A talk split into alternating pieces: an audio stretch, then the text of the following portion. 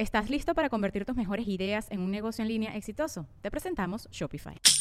Tal vez no lo sabías, pero nuestro podcast More Than Mamis es un negocio. Y lo comenzamos, por supuesto, para desahogarnos y hablar sobre la maternidad, no para convertirnos en expertas de ventas y del e-commerce. Así que sí, necesitábamos ayuda para vender nuestro merch y poner en marcha nuestra tienda. Por eso estamos tan contentas de usar Shopify. Regístrate con tan solo un dólar por mes en shopify.com barra sonoro, todo en minúsculas. Ve a shopify.com barra sonoro para llevar tu negocio al siguiente nivel. Shopify.com barra sonoro. Antes de comenzar con este episodio del podcast, me gustaría que te des un momentito para cerrar los ojos y desconectarte de toda la velocidad que acontece a tu alrededor.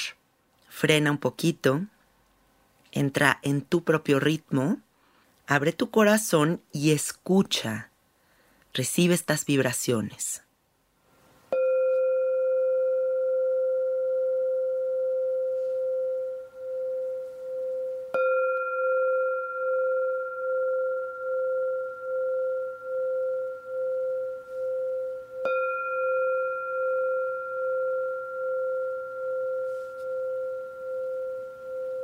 ¿Qué sentiste?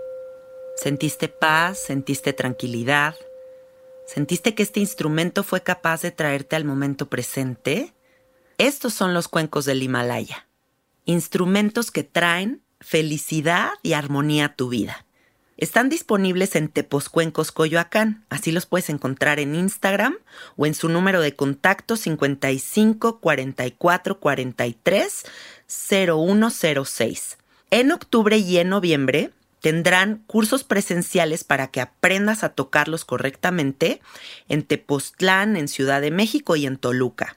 Échales un mensajito, ellos van a estar muy contentos de atenderte y que sepas que la posibilidad de entrar a un curso existe, pero también el comprar un cuenco individual y tener este instrumento contigo para que te acompañe en tus viajes, en tus meditaciones, en reuniones con amigos, en el momento en el que tú sientas que puedes compartir estas frecuencias con alguien más. Creo que es una hermosa posibilidad que está abierta para ti y Tepozcuencos Coyoacán te está esperando. Y por último, me gustaría dejarte otra opción. Tepozcuencos Coyoacán también tiene cursos que pueden enviar a la comodidad de tu hogar. Así que contáctalos y ve qué se adapta mejor a tu vida.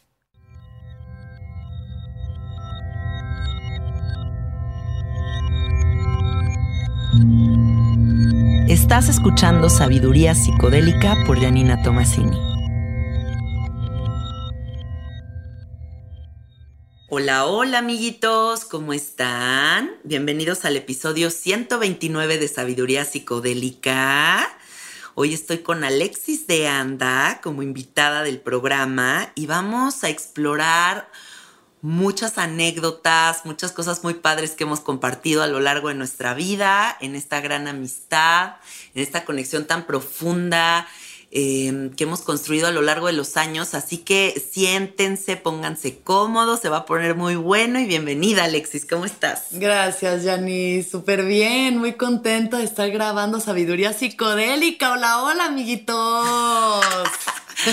al fin, al fin estamos aquí juntas. Al fin, 128 episodios después, aquí estamos. Exacto, qué chingón, güey. Qué chido, muchas gracias por invitarme. Cuando yo comencé pensé que como que en el episodio 20 dije, ¿cómo se me van a seguir ocurriendo cosas? O sea, como que dije, ¿cómo? Y ahorita que volteo y ya estamos en el 129, digo, wow, las posibilidades infinitas del universo. Una nunca se le acaban las ocurrencias. Nunca. bien lo sabemos tú y yo. Sí, cuéntales un poquito de ti. Pues yo soy Alexis de Anda y soy actriz, soy comediante de stand-up, tengo un podcast que se llama El Viaje, eh, me gusta escribir, me gusta bailar, me gusta viajar, me gusta la psicodelia, me gusta pasármela chido y luego reflexionar sobre cuando no me la paso tan chido para pasármela mejor. Sí, ¿no? Y creo que en tu show se ve mucho eso, como esa composición de tus anécdotas maravillosas, luminosas, divertidas y también un poco de sarcasmo y humor negro de las cosas que nos tenemos también que reír de la vida, ¿no? O sea, no todo tiene que ser como color rosa o color negro y creo que ese balance que tú haces en el show se ve increíble. Gracias. Pues sí, yo creo que algo que tú y yo entendemos y compartimos es el sentido del humor. Sí. O sea, nos gusta mucho reírnos, pasarla bien y entender que la vida no es tan en serio, que nada es tan grave. O sea, hay cosas que sí son serias y son sagradas y cada cajoncito tiene lo suyo, pero la verdad es que la vida es mucho más chida cuando te ríes. Entonces, hacer de eso una carrera ha estado muy interesante y y eso, y transformar cosas que han sido unas muy luminosas y muy bonitas y otras bastante dolorosas en comedia y que eso ayude a los demás también a decir, ah, mira, no estoy tan loco, eso le pasó también a alguien más, está chido. Sí, esa empatía es importantísima y creo que también con tu podcast y mi podcast logramos como construir eso, ¿no? Como esta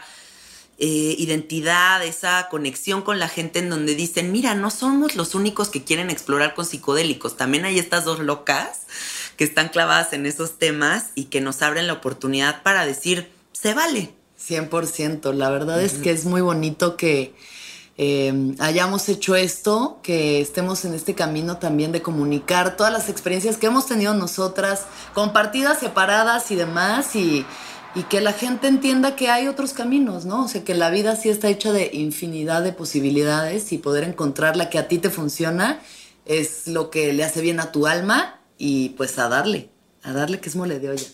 Bueno, quiero que sepan, amiguitos, que Alexis y yo tenemos demasiadas cosas en común, o sea, como que hasta nos saca de onda.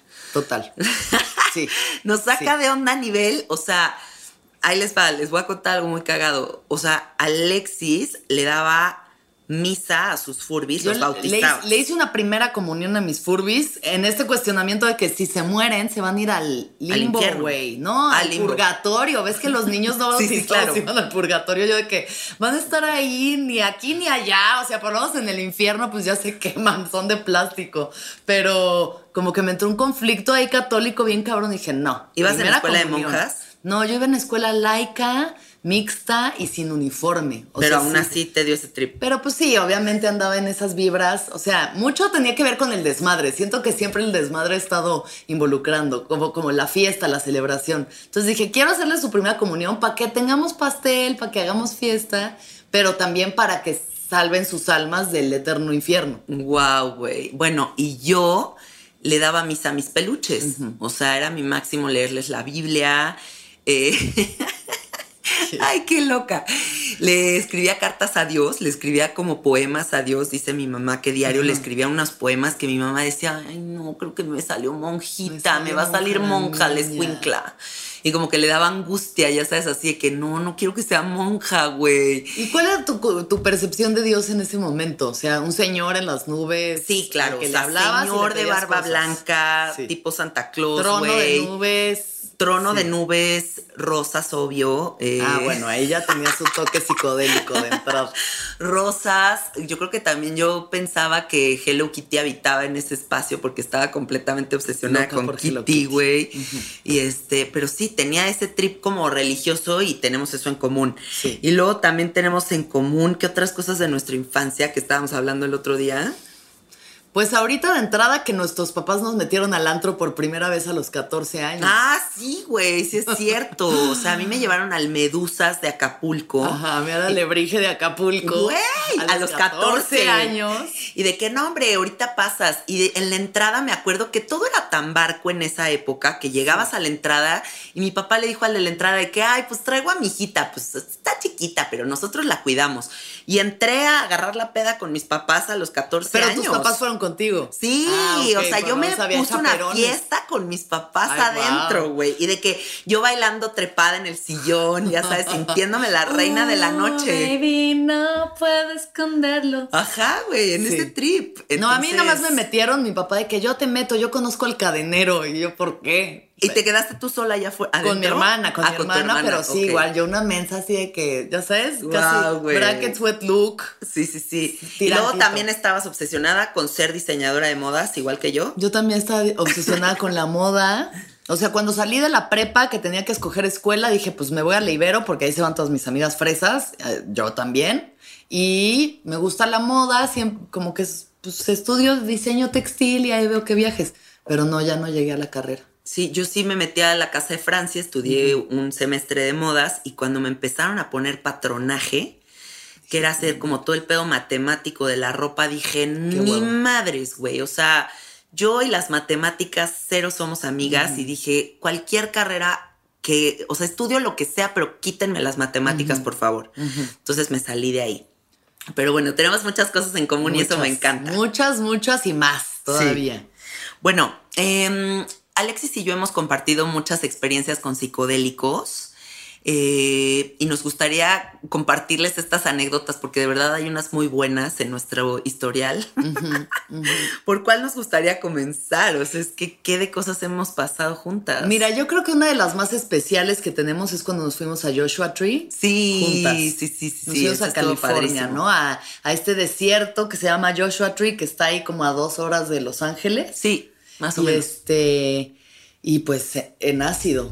En ácido. Primero fuimos a un lugar que se llama Salvation Mountain, que era la una montaña donde un señor súper locochón chiflado Un se volvió loco de poseído por Jesucristo, o sea, Exacto. sí verdaderamente poseído por el Espíritu de Jesucristo, creó como una montaña falsa, ¿no? Está No, hecha no, no. como de basura. Es una montaña verdadera, pero el Señor se chifló por Jesucristo y intervino la, Intervino la montaña, para volverla un templo a Jesucristo, ¿no? Y entonces fuimos a este lugar que la verdad, si les gusta la psicodelia, sí tienen que ir, o sea, está muy padre para tomarte fotos y explorarlo, es un tripsón. Sí. Y de ahí nos fuimos a Slab City. Slab City. Cruzando la carretera del otro lado hay como esta ciudad, como Mad Max, ¿no? Es Sí. como la- los veteranos de guerra, Homeless. crackheads, homeless, banda que ya no quiere saber nada de la gente. Sí. Como exiliados de la sociedad, hicieron una ciudad que se llama Slab City.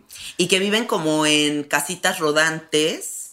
Como hechas de basura Como- también. O sea, es como la casa de de las muñecas, pero al millón. O sea, es como Ándale, la casa de las muñecas de. Xochimilco. Sí.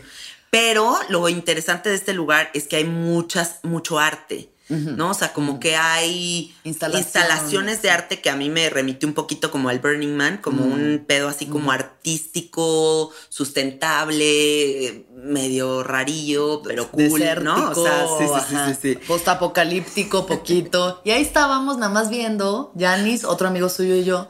Y en eso Yanina dice, ay, le quiero dar sapo a alguien aquí. Y aparece atrás de una reja un güey, así casi como de me hablaron.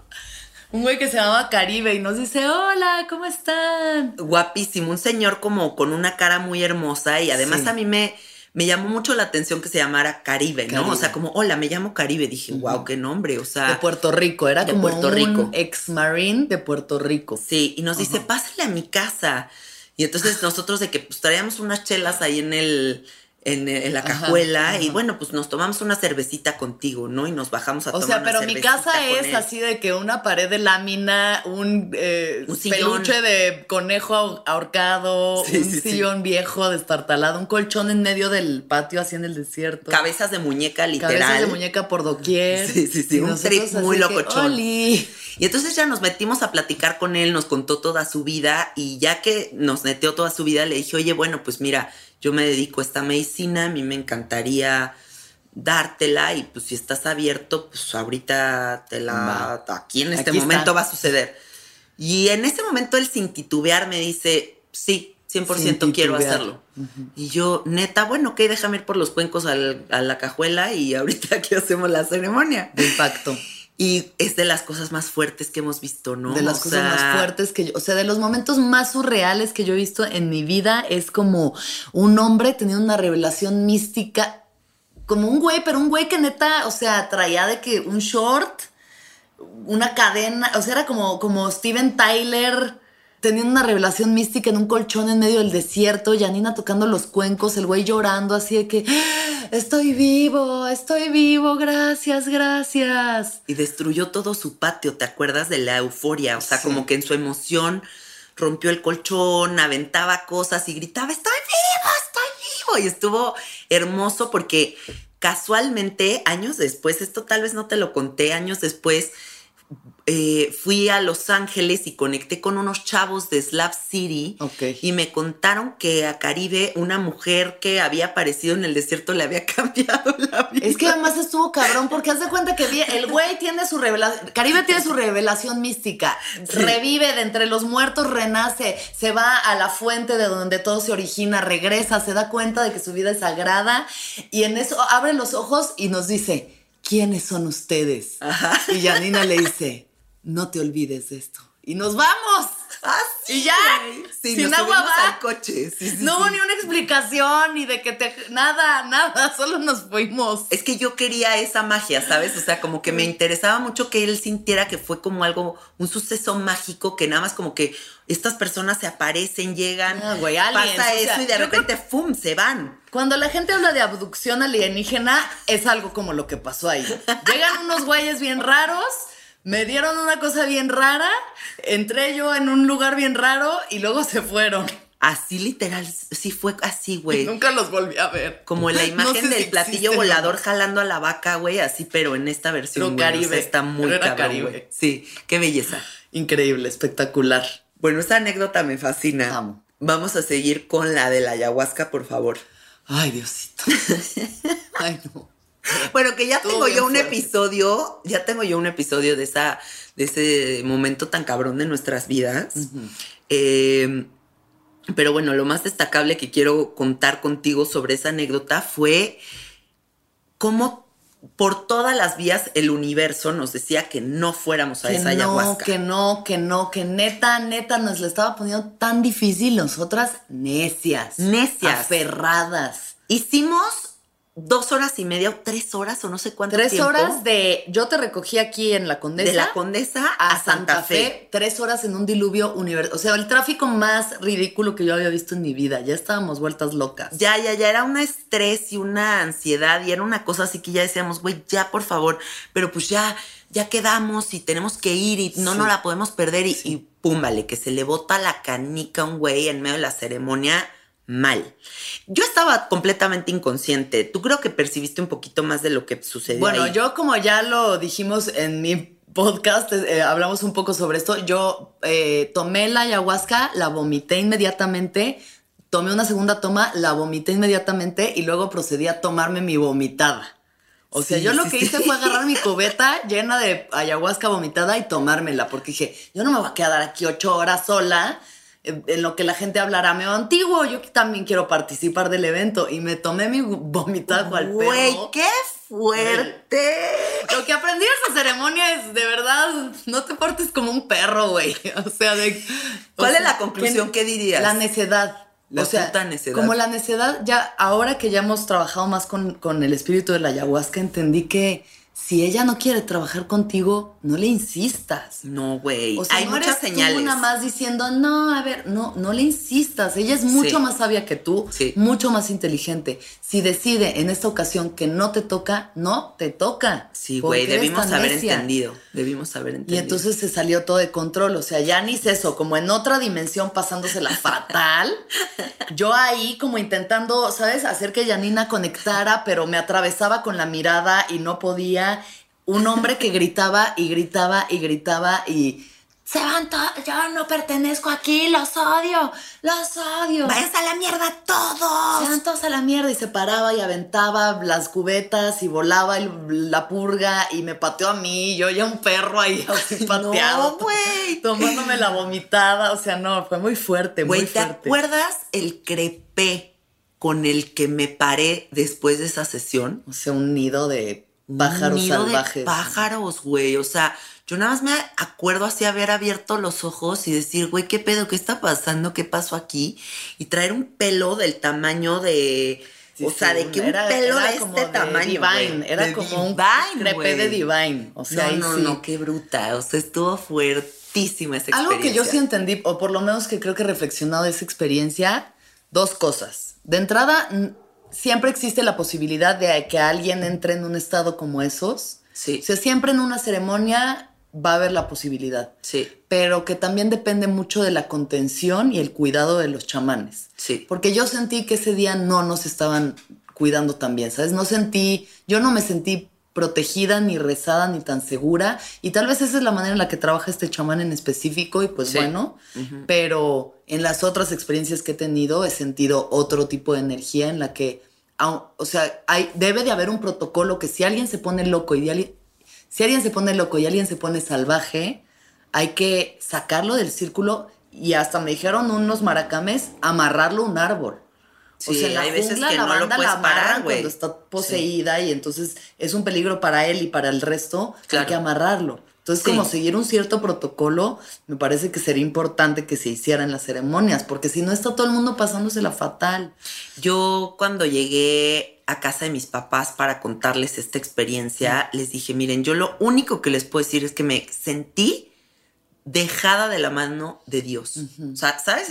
esa frase súper turbocatólica, así de totalmente abandonada, así me sentí. Por eso yo creo que fue tan, tan fuerte y tan duro. Y, y, oía un podcast tuyo el día de hoy en la mañana sobre la madurez y sobre estos rituales de paso como para volverte un hombre, ¿no? Y siento que ese fue mi ritual de paso. O sea, yo sí siento que ese fue mi iniciación. De muchísimas cosas, me la pasé de la chingada, pero me enseñó muchísimo. Al final sí rescato una enseñanza de un nivel así brutal, o sea, sabes, como de, de que, de colgarme una medallita, así, de, que de verdad viví algo muy fuerte, pero que pues al final siempre va hacia una enseñanza sí, lo que sea que necesites, aunque no te guste, a veces es lo que necesitas, realmente pasártela muy mal y la muerte de esa parte de tu ego, de esa parte que se siga identificando con ciertas cosas, con, con que alguien venga a ayudarme, alguien, ¿no? Y entender que eres tú y tú eres el centro y tú tienes que sostenerte siempre con fe y siempre, sabes, confiando en el universo o Dios o como le quieras llamar, pero saber que tú eres tu contención. Sí, exacto. Y esa es la parte de la madurez, ¿no? Ese ritual de paso de decir, ya, la niña ya se murió, te toca convertirte en una mujer. ¿Cómo va a ser esto, no? Sí. Y, es pues que una reintegración muy fuerte la que tú hiciste, o sea, mis respetos por... Fueron dos años, dos años de, así de trauma fuerte, ¿no? Pero mm, creo que esa obsesión como con la ser chiquito y ser como infantil y así es igual que el chaborruco. O sea, siento que es como esa parte en donde te quedas obsesionado, trabado en una época de tu vida y no entiendes que el proceso de la vida son cambios y evoluciones, invitaciones a reinventarte y no, pues no te puedes quedar estático en un lugar, como en estas teorías budistas de que dicen que la vida es como caída libre.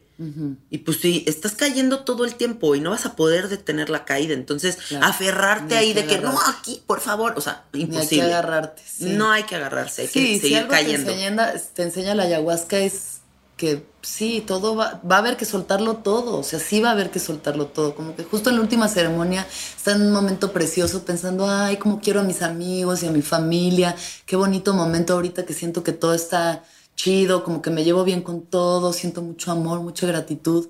Y me dijo así, pero sí sabes que de esto también te vas a tener que despedir, ¿verdad? Hijo. yo, ¡ay! Sí, ya sé, pero espérame tantito. Ay, qué fuerte. Fíjate, esta anécdota que estás diciendo a mí me pasó una vez en el Sapo. Fumé yo Sapo en Costa Rica. Mm. Y mm, en el viaje entré pensando en mis seres queridos, ¿no? Como que inmediatamente fue así como, mi esposo, mis papás, mi hermano, eh, y como que los pensé a ellos, ¿no? Y en ese momento el sapo me detuvo y me dijo, pero ¿qué crees? Que tampoco eres eso. Y dije, huevos, güey, o sea, claro, y me dijo, vente para acá. O sea, fue como, no, güey, o sea, no te quedes ahí, güey, suelta eso porque tú eres esto. Y en el momento en el que lo solté, hace cuenta que mis viajes de sapo evolucionaron a algo completamente distinto, ¿no? Que el viaje no es un paseo por nuestras memorias, ni por nuestros seres queridos, ni por todo lo que nos es familiar. Es justo esa área, ese lugar donde no hay confort, donde no hay lo que nos resulta familiar y que eso nos hace sentir como muy cómodos y es la invitación a otro espacio completamente distinto. He ahí la enseñanza, ¿no? En ese unknown, en ese desconocimiento. Justo una numeróloga, cuando apenas empezaba a hacer mis pininos en la espiritualidad, fui con una numeróloga que me recomendaron y me dijo, tu misión de vida en esta vida es darte cuenta de que nada te pertenece más que tu propia trascendencia. Mm, qué hermoso. como que en el momento dije, ay, no, ¿de qué está hablando? ¿Cómo que mi trascendencia? O sea, yo quiero tener cosas y ¿no? Y gente que quiero y así. Y ya conforme he ido creciendo voy entendiendo más que sí es eso, o sea que incluso amas más a tus seres queridos cuando sabes que no van a estar aquí para siempre. Claro. O sea que sí esto es un segundo y se nos va en un respiro y no sabes cuándo va a ser. Entonces aprovecha ahorita, agradece, sana las cosas que están mal, rehace esos nudos que están mal tejidos en tu tejido y aprovecha, o sea, aprovecha porque sí, va a haber un punto en el que nos vamos a tener que despedir, tal vez por un rato o tal vez ya quién sabe para cuándo. Exacto. Yo sí digo ya, please, ya, quinta dimensión, la que sigue ya, please, quinta dimensión. Güey. ¿Tú sí quieres regresar? 100% quiero regresar. ¿Otra vez? Sí, yo quiero echarme otras 20 vidas. O ¿Sí? sea, me encanta esta dimensión. A mí me encanta estar aquí. A mí también, pero a Un veces pedo muy digo, ay, egocéntrico sí, que a mí me pasa y que aquí voy a confesar es que no me gusta la idea de soltar al personaje Yanina. O sea, como Mm. que esta reencarnación me encantó este personaje y digo, ay, chale, que la voy a tener que soltar. O sea, como que me gusta mucho ser yo eh, y como todas las cosas que me están pasando y como que todo me resulta fascinante. Sí. Entonces, no sé si la próxima vida me toca algo más difícil, o sea, como que ese trip sí es como, Claro. qué fuerte. Pero bueno, está bien, o sea, Ni lo sabemos, que nos toque ni siquiera ni sabemos, sabemos. qué pedo, güey. ¿Estás listo para convertir tus mejores ideas en un negocio en línea exitoso? Te presentamos Shopify. Tal vez no lo sabías, pero nuestro podcast More Than Mamis es un negocio y lo empezamos por supuesto para desahogarnos y hablar sobre la maternidad, no para convertirnos en expertas de ventas y del e-commerce. Así que sí, necesitábamos ayuda para vender nuestro merch y poner en marcha nuestra tienda. ¿Y cómo suena con Shopify? Llegó otra venta. Shopify es la plataforma de comercio que está revolucionando millones de negocios en todo el mundo. Ya seas un emprendedor desde tu casa o desde donde sea, Shopify es la única herramienta que necesitas para iniciar, administrar y hacer crecer tu negocio sin dificultades. Con Shopify puedo gestionar pedidos, envíos y pagos desde cualquier lugar, brindándote toda la información y estadísticas de tus ventas al detalle. Regístrate para un periodo de prueba con tan solo un dólar al mes en shopify.com barra sonoro, todo en minúsculas. Ve a shopify.com barra sonoro para llevar tu negocio al siguiente nivel. Shopify.com barra sonoro. El enigma Exacto. de la vida, güey. sabemos. Tú y yo hemos fumado sapo muchas veces juntas. Sí. ¡Qué padre! Sí. Hemos compartido muchos viajes de sapo y me gustaría que compartiéramos como algunas anécdotas también de esas experiencias tan locochonas que hemos tenido. ¿Cuál Ay, recuerdas? Pues bueno, una de, bueno, en Joshua Tree fumamos, que estuvo muy bello, pero sí fue como un viaje muy, bueno, yo lo sentí ese como muy terrenal, como, bueno, es que ya sabes que yo, yo de entrada, siempre que he fumado sapo, me encuero. Yo Sí, me, sí, me entra sí, el encuere, o sea, de las cinco veces que lo he hecho, yo creo que cuatro me he encuerado. Sí, siempre Janina hasta me dijo, ya no te encueres, por favor. Intenta mantenerte solo sentada. solo siéntate, intenta concentrarte. Y ya la última, que fue hace unos años, como que sí pude accesar más como esa parte de contención. Pero yo creo que también por esta cosa de ser actriz, de que el cuerpo signifique tanto, ¿no? El físico en mi vida, en mi carrera, y así era como sentirme tan liberada de, de las cadenas de que, güey, no soy ni la ropa que traigo, ni el Sí. pelo que tengo, ni la piel que tengo, ni los huesos, no soy ni siquiera eso. Entonces, ¿de qué Vaya me sirve? No lo quiero, no claro. lo quiero, no lo quiero. Y fíjate que en esa época de la vida yo le estaba dando sapo a muchas actrices. O sea, como que fue una época que me tocó darle sapo a todas las actrices que te puedas imaginar y todas se encueraban. Puro o sea, encuere. era como que diario me tocaba ver una actriz desnuda en mi casa, ¿sabes? Momento del encuere. Y Qué bueno que no había ventanas tan y grandes todas como llegaban al mismo lugar que tú, o sea, como este parte de decir, es que me quiero despojar de la ropa, del personaje, de la etiqueta, de liberas, de liberación sexual, de muchas cosas bien, bien bonitas, ¿no? Entonces, como que sí van mucho para allá. Qué Sí, lindo. pero- me encanta sí, cuando se encueran una- porque se me hace muy liberador. Un aprendizaje muy profundo. Eh, momentos chidos en Sapo fue en Año Nuevo, cuando fuimos a Tepoztlán a pasar un Año Nuevo juntas. Sí. Que en la mañana fumamos sapito. Sí, como que tú dijimos- nos regalaste una, a cada quien una eh, experiencia Sí. de los que estábamos ahí, las que quisieron y los que no. Sí. Pero sí era como individual, cada quien iba haciendo su experiencia. O sea, no fue una Sí, cosa sí, colectiva, no grupal. sino que cada quien lo suyo, ¿no? Sí. Entonces Janice me da a mí el sapito, fumo y ¿qué va a pasar? Oh, sorpresa, que me encuero. Me encuero y estoy ahí en Tepoztlán en la montaña sintiendo la tierra. Creo que nunca lo había hecho también como pues ahí, ¿sabes? Como en la tierra. tierra, en la Sí. tierra. Me empiezo a revolcar desnuda, yo Eva, así. ¡Ah! El paraíso. Todo bien, precioso. lágrimas, agradecimiento. Y en la noche que estamos ya en la fiesta de Año Nuevo, pues se ha sentido una urticaria así de que no mames, me Del pica todo, güey. ¿Qué pedo, qué pedo? Sí, sí, sí. El pasto. Y al final también fumamos Alfredo y yo, estuvo hermoso. Qué bonito comenzar el año con esa energía, me encantó. Sí, totalmente. Como darnos la oportunidad de resetearnos, ¿no? Como de, a ver, vamos a ver qué, qué tenemos que ver o aclarar para el siguiente año. O sea, si de por sí es una experiencia tan sagrada, tan profunda, hacerlo en fechas que además son significativas, pues ya le da como doble, ¿no? O sea, Sí. es como cuando en tu cumpleaños vas a una ceremonia, es como de verdad darle ese espacio y ese lugar que es que lo hace más especial, le da más compromiso, le da como más intención. Sí, Estuvo bello. sí, muy bonito. Yo fumé sapo, yo creo que como unos cinco años seguidos, el día de mi cumpleaños, ¿no? Me despertaba y lo primero que hacía era para como de festejo de cumpleaños darme un sapito. Y algo muy hermoso fue que cuando ya dejé yo de fumar sapo en mis cumpleaños, la noche anterior a mi cumpleaños, tres veces seguidas, tres años seguidos, tenía sueños lúcidos, clarísimos, en donde yo fumaba sapo en el sueño y tenía los viajes de sapo más fuertes de mi vida Sí, claro. en el sueño. Y entonces, bueno, uno de esos lo cuento en un, en un episodio que tengo de Sueños Locos, en el que cuento un viaje con un jaguar que se me aparece y así. Y esos sueños eran siempre la noche anterior a mi cumpleaños. Y yo le agradecía mucho al sapo porque sentía que era un regalo que el sapo me daba Claro. así como de forma muy discreta, como que se me aparecía en el sueñito, ¿no? Y Sí, decía, es que wow, sí. qué belleza. O ya sea, también, o sea, eso, estás conectada, estás, ese canal ya existe, ¿no? Al final Sí. ese canal ya existe para todos los que hayamos probado estas experiencias y estas plantas maestras. eh, ya está, el Sí. canal está. Y a veces regresa y a veces te da un rebote donde menos lo esperas. Estás ahí en la fila del súper y, ay, espérate tantito. Sí, güey. ¿No te ha pasado que oyes Ahorita un cuenco no. y que te rebota? O Sí, sea, que claro, con los claro. sonidos de los cuencos es como, wow, ahí estoy otra vez, Sí, güey. sí. Y de pronto a veces estoy en la calle y digo, huele a sapo. O sea, como que alguna, algo, está, algo están quemando que medio me acerca el olor y yo no, aguántame tantito. O sea, ahorita tengo que ir a pagar al banco. No estoy para esto. Y es que también aquí en México, pues bueno, eso nos pasa todo el tiempo porque el sapo huele a tortilla.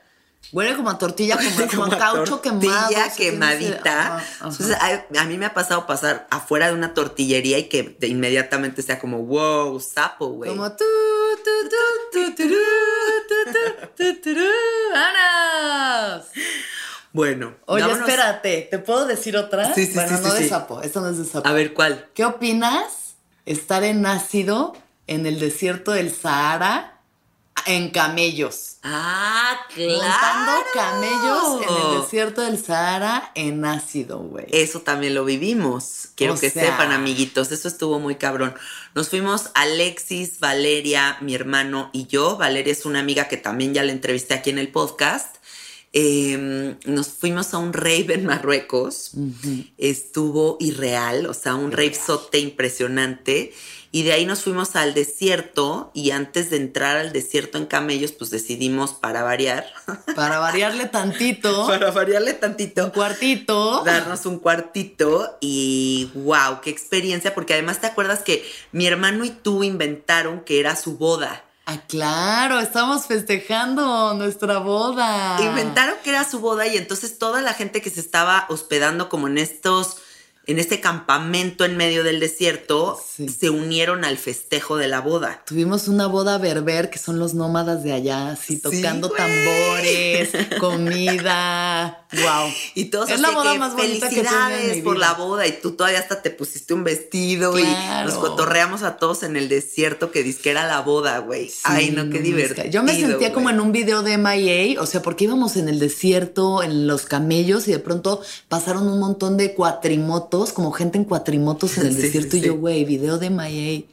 Surrealista, güey, surrealista. Y luego te acuerdas que hubo como una como un llama ahí con tambores y nosotras poseídas con los tambores y bailando y Valeria haciendo como tocando los bailes. tambores no, no, no, qué tripsote, güey. Estuvo demasiado padre ese viaje. Sí, güey. una locura. De las cosas más sublimes también, o sea, de pronto estar eso en una camioneta en el desierto escuchando tecno y volteando y ver como una manada de camellos en el y, de- y yo de güey, ¿qué es esto? O sea, esto es la realidad. Y todas Estas las mujeres con las burcas. burcas, cubiertas pero nosotros en tecno, en fosforescente, o sea, no, no, no, sí, chifladez, sí, sí, ese chifladez, viaje estuvo espectacular. 100%.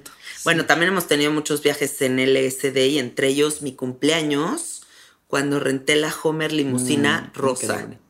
Espectacular. Divertidísimo. O sea, de los Ay, no, días que más me he reído en mi vida, yo creo. Eh, Sí, yo también, porque aparte creo que, o sea, como que les pedí a todos los invitados que fueran disfrazados psicodélicos o Sí, como ah. tripeados o algo así. Era psicodélico. siempre. Digo, eso ya está de más decir que va a ser psicodélico. Sí, el bueno, obvio. outfit y el evento, ¿no? La obvio. etiqueta. eh, obvio era psicodélico, pero Sí. mi prima Laura, ¿te acuerdas que no entendió como la interpretación de qué es psicodélico? Y llevó una máscara de chubaca que hacía como o sea como que Ah, que movía la boca.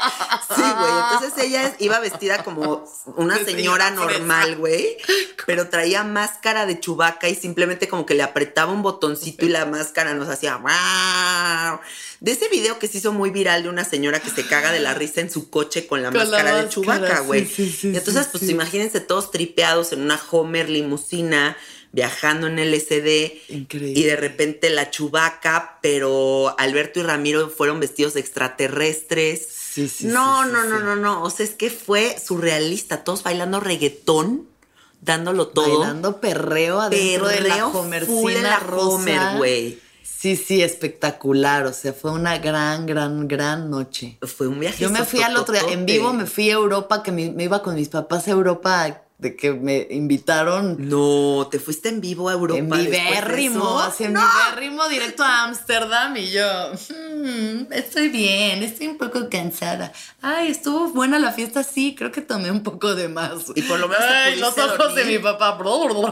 ¿Te pudiste dormir aunque sea en el Pues ya avión? llegando, o sea, no, ni me acuerdo, pero Ah, algo bueno. Se sobrevivió, como siempre se sobrevivió. Qué bueno, qué bueno. Sí. ¿Qué otras anécdotas tenemos, Alexis? Ay, Janice. Bueno, o sea, tenemos millones de anécdotas juntas y ahorita me estoy acordando de otra cuando fuimos a una fiesta que era en, de bombón, ¿te acuerdas? Como una fiesta gay muy chida, Una locochona. sí. Y llegamos y estaba Pepillo Origel en la fiesta y tú y yo veníamos voladas. Y yo me emocioné mal de ver a Pepillo Origel, o sea, como que de verdad fue como, no mames, es como encontrarte a Carmelita Salinas o como a Laura Icó- León. Icónico, pero a mí me da miedo. A mí Pepillo digo, ah, como que dije, ay, no, está bien raro. Es como un duende maligno del chisme. Sí, sí es cierto, es como un Grinch, ¿no? O sea, como físicamente es como medio... Ey, es como, como, o Mr. Burns, así como... Ay, ah, sí. así, o My Treasure, o cómo se llama ese monito. Como O Gollum. My Precious, o no sé cómo chingados Gollum del chisme. Ajá, güey, como ese monito, güey. Pero bueno, yo, o sea, imagínense, ya bien volada, fui a decirle a Pepillo Origel que lo admiraba muchísimo y que lo quería muchísimo, que había Que lo crecido con la oreja. sí, sí. Y literal crecí toda mi infancia viendo la oreja. Yo también. Y lo abracé y nos tomamos fotos y yo fascinada con Pepillo, güey, porque aparte se portó lindísimo con nosotras. Ah, eso sí, se portó divino. O sea, eso no se le puede decir al señor, se portó divino. Janina, de que tú eres mi mejor amigo, Pepillo, yo te adoro. Y él sí. ¡Va! Buenísimo. Güey, yo ya me ¡Guau, veía de mejor amiga. Me veía de mejor amiga de Pepillo, güey. Sí, pues sí. Es que qué codazos con las celebridades mexicanas de pronto, ¿no? O Mi sea, sueño es Laura León, lo que sigue es Laura León y Carmelita Salinas. O sea, encontrármela sería mi sueño. Pero ya pronto. o sea, Sí, yo creo que sí, ya pronto. Eso va Sí. a pasar en, en- No sé Carmelita Salinas, pero Laurita León se me hace que. Laurita León está cerca. Se me hace que sí. Tesoro. Ah. Tesoro, te hablamos a ti, tesorita. Oye, bueno, quiero que cambiemos de tema y nos platiques de tu trip con la comedia, que, cómo es ser comediante, cómo formulas eh, como tus shows, qué te inspira, eh, como que cómo logras hacer una, una rutina de una hora completa en donde nos tienes cagados de la risa. ¿Cómo le haces? Pues mucha necesidad de atención, principalmente. O sea, si vamos a empezar por lo primero es Véanme, véanme, véanme, apláudanme, valídenme, díganme que importo y que soy chistosa. Desde chiquita, eso siempre, toda la vida. Sí. Eh, y pues eso, es que la energía de la risa es lo máximo. O sea, Lo la verdad es que sí. Yo creo que la psicodelia también me ha enseñado mucho. Entre el cannabis y la psicodelia he aprendido mucho sobre la, la delicia de esa risa. Esa risa cuando estás en ácido o en hongo que te sale así del fondo del alma, güey, que sientes que ya te vas a torcer, a ahogar de la risa, que ya no sabes de pronto ni de qué te estás riendo, pero lloras y Es la mejor medicina es del una mundo. delicia, Sí. es una delicia. Y provocarle a eso a alguien conscientemente es muy cabrón. Sí. Es, es hermoso. Para mí es de los regalos más grandes de la comedia. El poder hacer que alguien se ría de esa forma cuando se están quebrando y neta ya están sin poder respirar. Top. Mm, la comedia también es eso, es un filtro a través del cual yo veo la vida. Eh, creo que en algunos momentos quise ser más emo y más azotada y más como, no, yo sufro y entonces, ah, mis problemas, quiero ir a ver a Blink-182 tocar y mi papá no me deja. ah". Sí he visto fotos tuyas de cuando eras Sí, como. Abril Lavín, güey. Sí, sí. O sea, era emo, pero al final una pésima emo porque siempre me gustado reírme. Y Claro. siempre ha sido como un eje de mi vida el provocar risas o estarme cagando de la risa o encontrar algo de qué reírme. Creo que me he ido ahí, o sea, al final uno siempre puede irse como desbalancearse y sí en muchos momentos de mi, mi vida he usado eh, la risa para lastimar, para burlarme de alguien, para ser como tóxica, ¿no? O sea, dañar al otro. Sí. Pero hace mucho, hace mucho que no hago eso, o sea, como que sí he tomado conciencia de que es un servicio y es un servicio amoroso y que se puede hablar de cosas muy chingonas y muy elevadas y muy variadas a través de la comedia, o sea, solo es un filtro para hacer para vivir las cosas. Sí, y a mí me ha tocado ver la evolución de tu comedia, Mm. porque también me tocó ver como cuando hacías otro tipo de chistes, otro tipo de anotaciones, de burlas, de diferentes cosas, Sí. y cómo ha ido evolucionando a donde combinas esta parte en donde haces reír muchísimo, pero también lanzas unas netas chidas de la vida y haces reflexionar y entonces ya es como una combinación entre una plática muy interesante con una persona que te lanza ahí como unas semillitas de verdad y eh, y cágate de la Y risa de la de la vida, risa, que sí. básicamente se me hace como el mejor balance, ¿no? Porque es como pues, la vida misma, como que de repente son estas netas y estas reflexiones cabroncísimas, pero de repente pues me acuerdo que vine a disfrutar y jajaja, güey, y ya está. Y además la mejor forma de tomarte la medicina es con una cucharada de miel. O sea, si tú quieres que la gente entienda verdades muy fuertes y muy densas de la existencia y lo metes en comedia, le va a entrar mejor. Claro. O sea, si tú llegas de que no, el aborto está mal porque están matando y entonces... Ok. Sí. Pero si tú a- como que haces un chiste bien hecho alrededor de eso, estructurando el por qué tú crees que algo está bien o mal, o lo que te frustra, o lo que te fascina, entonces cambia. O sea, es un, es un acto de magia. La, la risa es la sorpresa. El chiste funciona porque tú crees que lo que yo te digo va hacia un, hacia un lado y entonces volteo completamente el discurso y esa sorpresa provoca risa. Claro, Entonces- claro, así lo siento, como que de repente me agarra en curva, ¿no? O sea, como que estoy pensando que voy a ir por este caminito y de repente el comediante voltea y te lanza otra cosa y es como, ¡Ah! no mames, es güey, ¿cómo se le ocurrió eso? Ajá. Y eso, y pues para mí es mucho mm, vivencial, o sea, vivir, experimentar cosas, entender, ¿no? Reflexionar y, y a través de eso ir decidiendo, ok, quiero hablar de esto, ahora quiero hablar de esto. Y ya más allá del, de esa adulación que buscaba al principio, como de esa necesidad de atención, de era de que apláudanme, yo quiero sentirme bien, Sí. ahora es como, güey, puedo yo hacerlos sentir bien. No están tan locos, no están tan solos, todos estamos en el barco y nos podemos reír de esto. Entonces, privilegiadísima, la verdad, muy contenta. Qué chingón, qué bonito. eh. Ha sido para mí muy interesante ver la evolución de tu comedia y de verdad lo estás haciendo increíble. Muchas, muchas felicidades. gracias, si no han oído los shows de Alexis, pues vayan a uno, ¿eh? Porque de verdad está increíble. Cáiganle, cáiganle a ver un show. Sí. Y bueno, también me gustaría que hablemos de. A mí me gusta mucho que eres esta mujer independiente, que vives sola en tu depa, que tienes tus cosas, tus mañas, tus tiempos, eh, tu estilo, eh, tienes un statement claro como con relación a con quién quieres juntarte, con quién no, qué te late, qué ya no te late. Y me gustaría que todas las mujeres que nos escuchan y que también son mujeres que han decidido construir como toda esa realidad empoderadas, eh, sabiendo qué quieren, que te escuchen cómo es este viaje, ¿no? A lo mejor y las que ya lo viven como tú, pero también las que tienen mucho miedo a estar solas y dicen, no mames, güey. O sea, estar sola de estar terrible, ¿qué hago con eso? Y claro que no, o sea, quiero que una mujer chingona como tú hable de, ese estar contigo y de lo rico y delicioso que es. Pues ha sido un proceso complejo. O sea, yo inicialmente, cuando vivía todavía Vivía en la Roma con, en algún momento tenía un roommate, antes de eso con mi hermana, o sea, siempre, pasé de casa de mis papás a vivir con mi hermana, a vivir con amigos, a siempre, o pareja o así, siempre con alguien. Y yo decía, ni madres, yo vivo sola, güey, me mato de la depresión, qué susto, qué feo, qué tristeza, no quiero, no quiero, no quiero, nunca lo voy a hacer. Por circunstancias de la vida, se acaba yendo mi último roommate, nos separamos y digo, pues ya toca, ya toca, o sea, lo siento, algo en mí siente que necesito vivir esto, ¿no? Y durante unos años me la paso fatal. O sea, honestamente, sí me eché un par de años viviendo sola. Digo, al final todos son decisiones, ¿sabes? No soy víctima de mis circunstancias, no es como pobrecita de mí. Yo lo he decidido porque podría haber decidido tener más roommates, regresarme a casa de mis jefes, o sea, podría haber hecho mil cosas y decidí seguir viviendo sola como que necesitaba acabar de entender mi autonomía. Porque me estaba relacionando también de forma muy codependiente, pero no chida con mis parejas. Entonces, como en esta cosa de querer agarrarme de los hombres para que tú sálvame, tú rescátame de mi soledad o de lo que sea. Sí.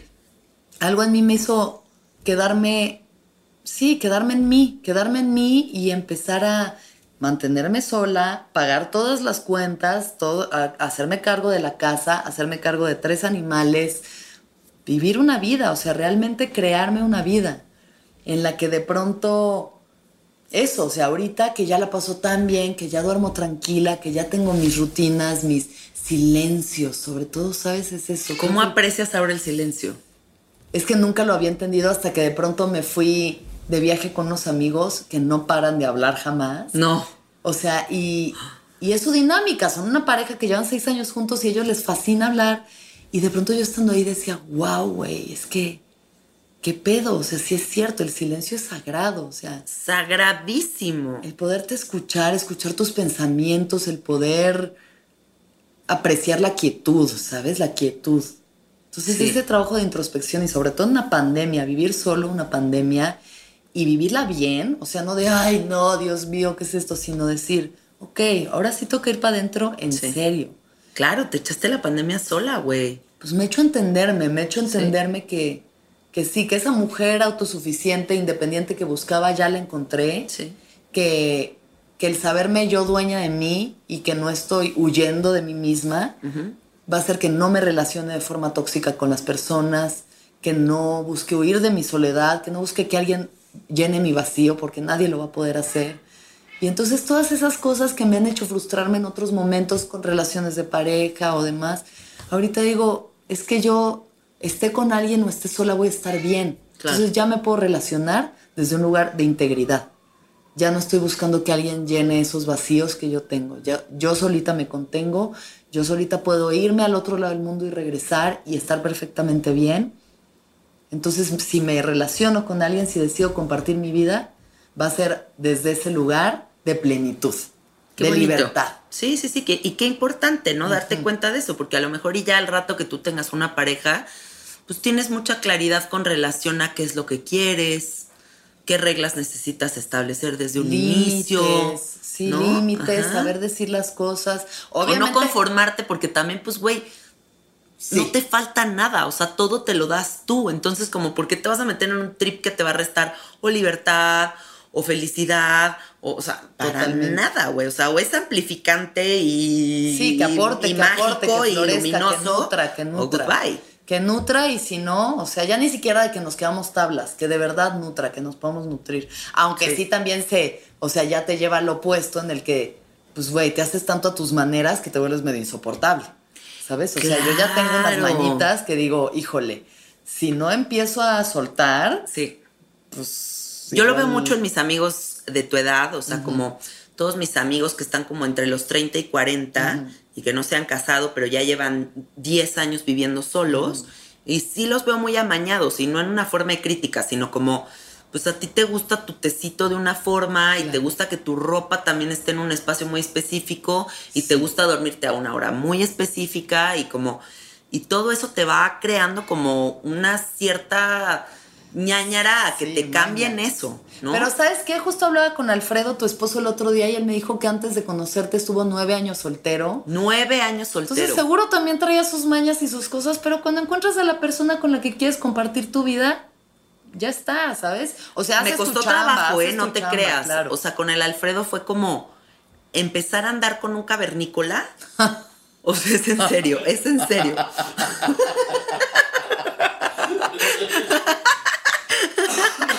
O sea, el Alfredo era un cavernícola, güey. O sea, lo. A mí me fascinaba el Alfredo y era como, wow, este tipo me intriga full. Ajá. Y, eh, y siempre tenía un corazón, pero, o sea, Mm, bueno, tú lo sabes, o sea, es como el güey más buen tan lleno de pedo amor. que existe, o sea, no tiene un pedo en nada. Entonces yo veía su corazonzote y todo lo hermoso que hay en él, pero en contraparte, pues era un güey que llevaba nueve años sin novia, que trabajaba todo el tiempo, que no tenía ni la menor idea de cómo tratar a una mujer, en el sentido como de tenerte atenciones, o de repente me dejaba de hablar dos semanas y era como a las dos semanas de que, ¿qué onda?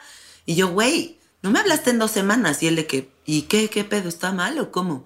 Y entonces yo le tuve que ir como enseñando, ¿no? Pero sí fue un tripsote, Claro. o sea, la verdad. Pero había la voluntad de parte de los dos y Sí. eso es lo que te lleva también. O sea, a mí me relajó mucho de pronto hablar con Alfredo porque yo decía, güey, yo ya estoy tan hecha a mis modos que qué tal que sí voy a ser insoportable. O sea, que sí, alguien quiere estar conmigo, pero va a decir, no, güey, tú, o sea, te mueven el vasito del lugar y ya te pusiste mal. Claro, claro. Entonces, como que escuchar ese tipo de historias y decir, claro, o sea, es cosa también de eso, de saberte pleno, sin brazos, ¿sabes? Como mujer independiente, creo que las mujeres llevamos muchos años luchando por esta independencia y libertad que ahora tenemos, Sí. pero tanto que se ha lleva, nos ha llevado al otro lado en el que ya no necesito de nadie. Sí. Y pues no, está bien, también necesitamos depender los unos de los otros, cuidarnos, pero desde ese lugar, que no sea te necesito porque sola no puedo, sino te quiero estar contigo porque puedo estar sola, pero prefiero acompañarte en este camino, ¿sabes? Prefiero que compartamos Sí. porque esto me aporta más en este momento, sabiendo que sin ti también estoy perfectamente bien. Sí, nunca desde el issue de abandono, o sea, nunca como des- de, este lugar de no puedo estar sola, Sí. sino más bien como buscando un complemento, una enseñanza, un maestro. En libertad. En sí, libertad. En libertad. Sí, en totalmente. compromiso y en libertad. Sí. Eso me, me suena mejor.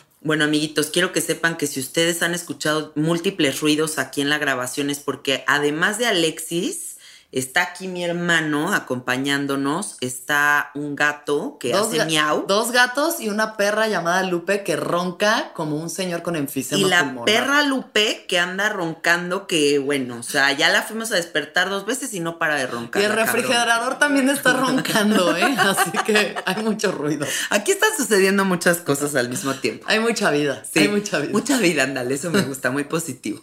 Bueno, ahora platiquemos del trip de hacer podcast, porque tú también tienes tu podcast que se llama El Viaje.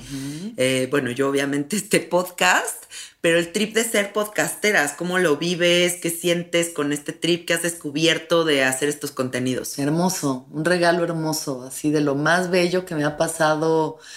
em, justo entender que también no todo tiene que ser chiste, no todo tiene que ser una broma, que se puede ser vulnerable, se puede ser profundo, que tocar los corazones de la gente es una de las cosas más maravillosas que pueda haber y que la palabra es una herramienta divina para hacerlo. O sea, Sí. para los que tenemos el don de la palabra como tú y yo, el poder utilizarla de esta forma y todo lo que hemos aprendido y conocido y los topes que nos hemos dado, transmitírselos a ustedes que lo están escuchando ahorita y que les llenen el corazón, que les den un poco de paz, un poco de guía, pues el regalo más divino, la verdad, Sí. profundamente agradecida. Sí, para mí también este podcast le ha dado un sentido a mi existencia que jamás me imaginé. O sea, es como, como darme cuenta de que para donde quiero ir, perdón que me ríes que el gato se acaba de robar una servilleta. bueno, les decía que le ha dado un sentido a mi existencia y me he dado cuenta como que de verdad, pues el propósito de mi vida es generar contenidos y hacer como estos espacios donde hacemos reflexiones, donde la gente empatiza, donde se genera una comunidad, que eso también para mí ha sido muy satisfactorio, como la comunidad de los carnalians. Ay, qué chido. Que son lo máximo del universo. Y, y claro, o sea, esta parte que dices como de darnos cuenta del poder de la palabra, o sea, qué mágico y qué poderoso es atreverte a hablar.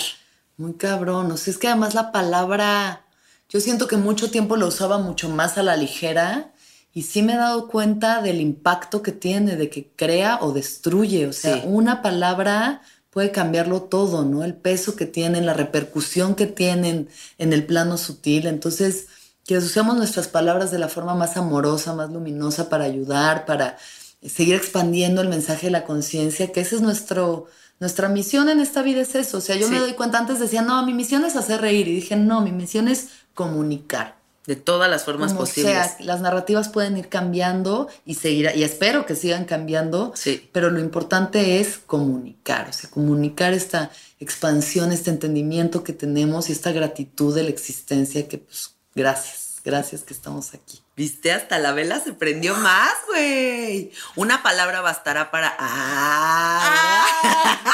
Güey, ni te topo. Y Jesús, ni te topo. Oye, bueno, em, para cerrar este hermoso episodio que te agradezco muchísimo. me encanta que hayas estado aquí en Sabiduría Psicodélica y que al fin estemos juntas otra vez. Ya sé, a mí también. Me, emociona muchísimo, estoy súper feliz. Eh, me gustaría que le regalemos a todas las personas que ya se chutaron todo este anecdotario una sesión de risa, una risoterapia en donde no sé el chiste lo que nos hace reír, sino simplemente tú y yo nos pongamos a reír juntas y que cada vez que una persona esté triste y sin motivación pueda venir a este episodio y poner esta parte de risas y que se cague de risa con nosotras y simplemente pues recobre la idea de que pues la vida es disfrutar y la vida es amor, ¿no? Entonces, vamos a ver qué pasa. ¿Te late? Sí. Ok.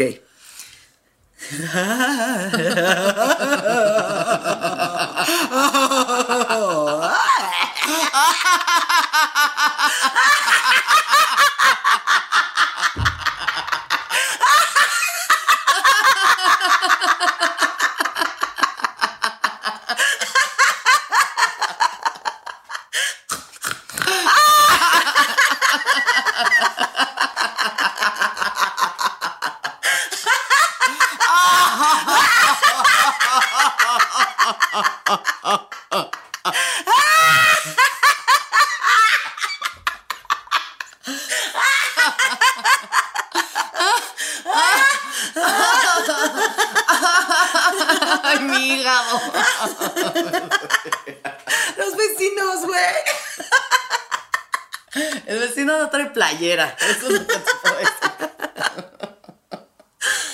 Ríanse de la vida, amores, que todo se va a acabar. Ay, sí, bendita risa. La risa es exceso de felicidad. Es tanta la felicidad que tiene que salir de tu cuerpo. Exacto. Ríanse, tengan buen humor y su corazoncito ligero. Bueno, amores, les mandamos millones de besos y abrazos. ¿Cómo te encuentran en el Instagram? Me pueden encontrar como arroba Alexis de Onda. Ah, de Onda, ¿verdad? Yo pensé que era de Anda. O sea, bueno, tu Instagram. bueno, amores, yo estoy en Instagram como Cassette Art. Ya saben que se pueden unir al grupo de fans de sabiduría psicodélica en Facebook. Nada más acuérdense que tienen que contestar la preguntita inicial de cuál es su episodio favorito y eh, estar de acuerdo con las reglas del grupo. Y eso nada más. Les mandamos muchísimos besos y abrazos. Gracias por conectarse. Adiós. Bye.